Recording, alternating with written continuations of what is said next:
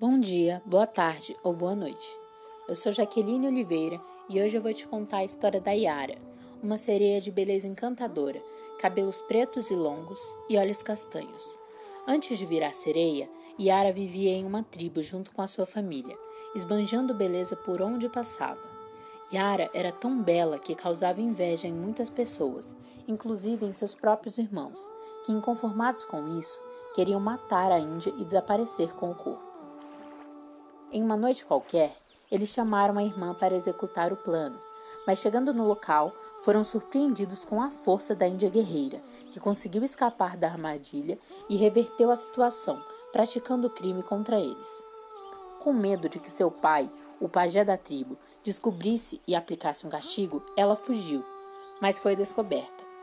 Assim, seu pai a lançou no encontro dos rios Negro e Solimões como forma de punição por ter matado seus irmãos. Yara foi salva pelos peixes, e naquela noite de lua cheia, ela foi transformada em sereia.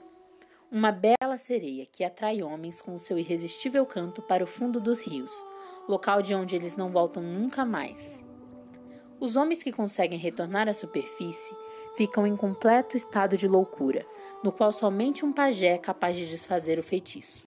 Antes de atrair os homens para a emboscada, a sereia Yara passa a maior parte do seu tempo sentada sobre as pedras, admirando a própria beleza refletida nas águas, além de pentear seus cabelos e brincar com os peixes.